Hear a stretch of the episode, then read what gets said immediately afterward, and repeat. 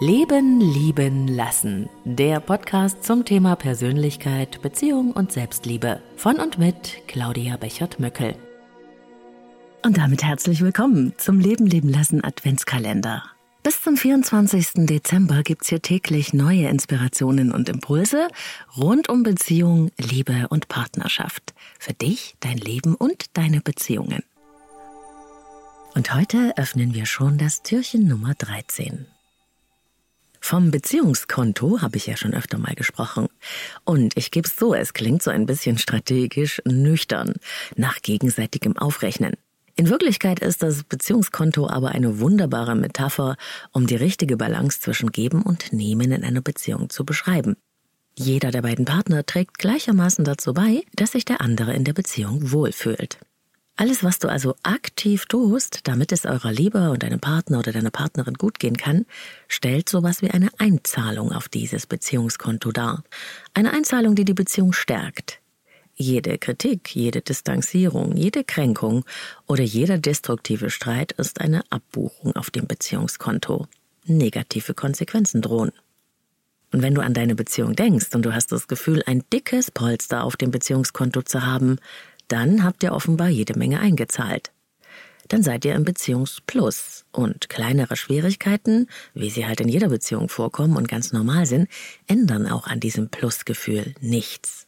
Selbst eine größere Auseinandersetzung rüttelt dann nicht an den Grundfesten eurer Partnerschaft.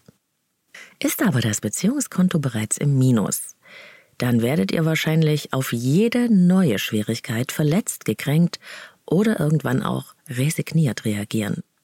Eurer Beziehung fehlt es dann schlichtweg an Substanz. Deshalb reagiert man dann sehr dünnhäutig und verliert das Vertrauen und die Hoffnung.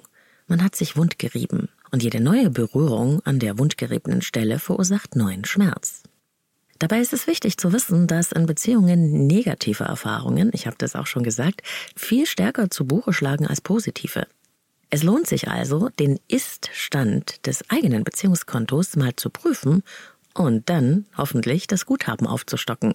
Am besten tust du das regelmäßig und ganz bewusst. Und im Grunde ist es ja auch nicht schwer, das Beziehungskonto aufzufüllen. Wir zahlen ein in Form von Aufmerksamkeiten unserem Partner oder Partnerin gegenüber mit allem, was ihr oder ihm Freude macht, sie oder ihn unterstützt oder was das Vertrauen miteinander stärkt.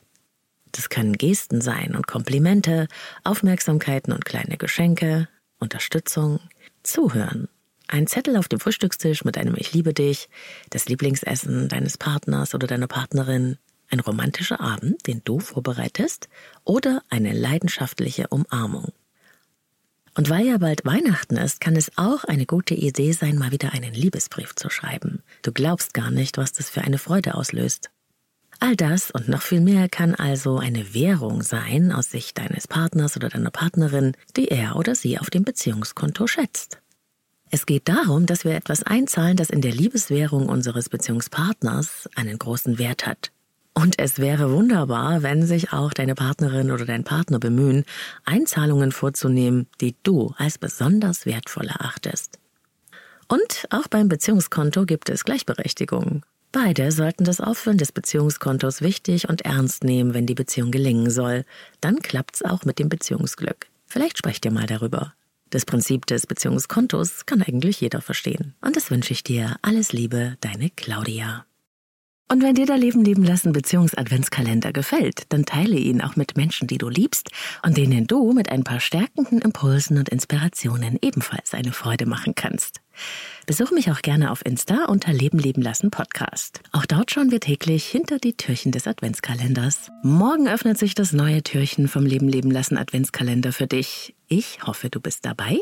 Noch mehr Inspirationen zu Persönlichkeit und Beziehung auf leben-leben-lassen.de.